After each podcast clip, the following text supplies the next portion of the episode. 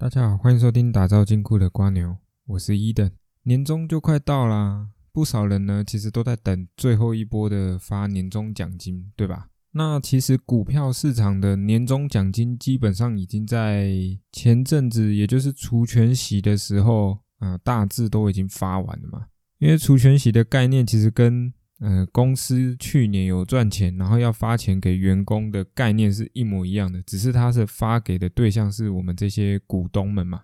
哦，所以其实我很少很少在介绍这种有配息的公司啦，因为认识我的都知道我的风险偏好是比较高一点的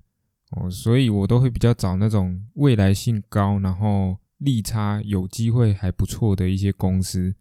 但是呢，总会有几档股票呢，同时兼具我所喜欢的资本利得，也就是利差的部分，然后呢，也兼具大众所喜爱的稳定配息这个重点字样。那今天介绍的这一间公司呢，说不定就是你未来领到年终的时候可以去注意的一间标的。那我们今天要来聊的这一间公司呢，它的产业类别呢是属于被动元件类的。那在介绍这间公司之前呢，我们先来了解一下什么叫做被动元件，什么叫做主动元件。主动元件呢，算是我们一般人比较常可以接触到的，但是这种主动元件基本上就是需要用电源来驱动的，举凡像是 LED 灯或者是电晶体等等。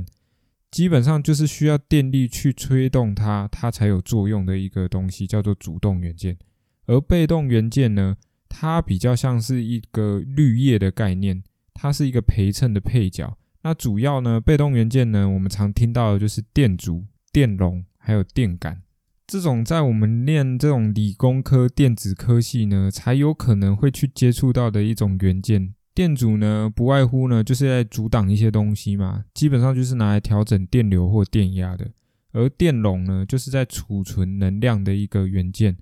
而电感呢，比较少人会去听到，但是它主要的作用呢，其实是在过滤一些杂讯。哦，我们其实很多元件呢，有电流通过之后，都会散发出一些电磁波出来。那这个电感呢，就是为了过滤掉这些杂讯。那其中呢，这三个元件里面呢，大家最常会去听到的，估计就是电容啊。因为电容未来的可塑性是来的比另外两者还来得高。为什么呢？因为五 G、云端、物联网、自动驾驶这些跟 IC 相关的设计呢，他们很需要大量的电容在他们的 IC 元件上面。而电容呢，又以 MLCC 这种基层陶瓷电容，或者是铝质电容。这两种电容呢，为未来的这个成长性较高的一个产品。那什么是 MLCC 基层陶瓷电容呢？你可以想象一颗 Hydro，然后把它缩小到我们电路板上面一个小小的 IC 元件的物体。通常基层陶瓷电容，也就是 MLCC 呢，比较常用在一些高阶的产品上面，像是手机呀。或者是我们的汽车产业的自动驾驶的那个 IC 晶片，还有电脑的主机板也会有这些的存在。那大家最常可以猜的，应该就是电脑主机板。所以，诶，大家如果有兴趣想看看那个长什么样子的话呢，不妨把你的电脑的侧盖打开，然后看一下主机板上面有一颗长方形的，应该不止一颗，通常会蛮多颗的。哦，过去以往呢，我们会认为，如果你的储能要大的话，也就是你的电容的值要高的话呢，估计你的电容这个被动元件的体积就要很大颗。而事实上呢，MLCC 它就是解决了这件事情，它可以拥有小的体积，但是它电容值很高。而过去被动元件不那么被重视，其实最大原因还是跟汽车产业比较有关系。以前我们过往电脑跟手机大不了就是几百颗被动元件在个产品上面而已，所以影响被动元件的最主要因素呢，还是在汽车产业上面。而过往呢，一台汽车呢，大概最多了不起就是两千多颗、三千多颗。而随着现在呢，走进电动车的时代呢，自驾车这些概念出现之后呢。一台电动车，它所需要的被动元件可能高达有上万颗，所以这也是为何呢？被动元件呢，在这几年呢，逐渐的被大家去看到。虽然前阵子哦，被动元件，我们台湾的被动元件龙头嘛，国巨从一千多块钱一路跌跌跌跌到现在四百多块钱而已。但你说被动元件的需求就有因此而减少吗？不，反而还变得更多，而且也有不少的公司呢，都已经宣布了要调涨被动元件的价格，已经不是第一次调涨了，应该已经调了两三次以上了。而被动元件的缺货潮呢，仍然要延迟到半年以上，所以市场上呢，你说只有 IC 在缺吗？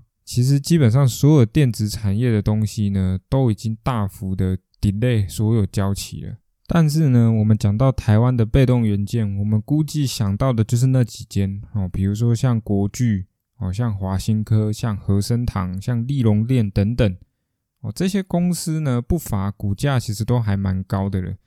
而我今天要跟大家介绍的这间公司呢，其实是用另外一个角度来看被动元件，而这间公司呢，叫做日电茂，股票代号三零九零。这间公司呢，估计不多人听过，但是呢，它是台湾被动元件最大的代理商。而代理商呢，顾名思义呢，就是它不是生产被动元件的公司，它是主要是拿来当做销售，也就是中游的部分，为上游跟下游的重要的连接桥梁啊。而日电茂呢，其实基本上在台湾呢已经做很久了。那它的口碑呢，基本上就是日韩台全部都会愿意把自己的原件呢交给他来卖。可是这样对上游的优势是什么呢？其实基本上就是透过过往日电茂的交情呢，已经可以拥有一个很完整的行销通路。也就是说，对上游来说，它减少了业务性质的开发；而对下游来说呢，好处就是。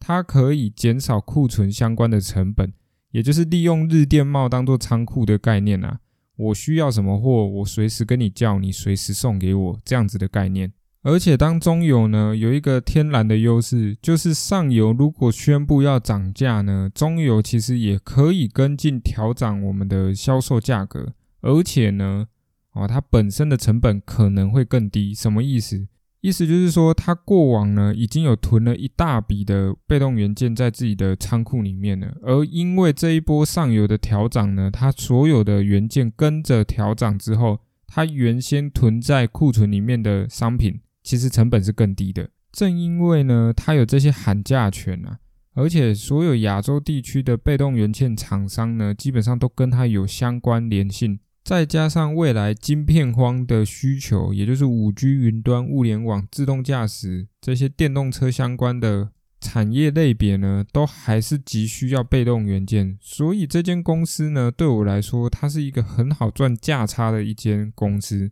但是呢，细细进去看它的财报的部分呢，你会发现到它近十年来啊，平均的值利率高达了九点零三 percent。而股价呢，也从二零一一年的最低二十三块左右，一路到今年最高点六十三点一块左右。而现今的股价呢，现在刚好是一个突破 W 底，差不多在五十五块附近的位阶。以现在的股价来看呢，跟今年相比呢，它并不算一个高位阶；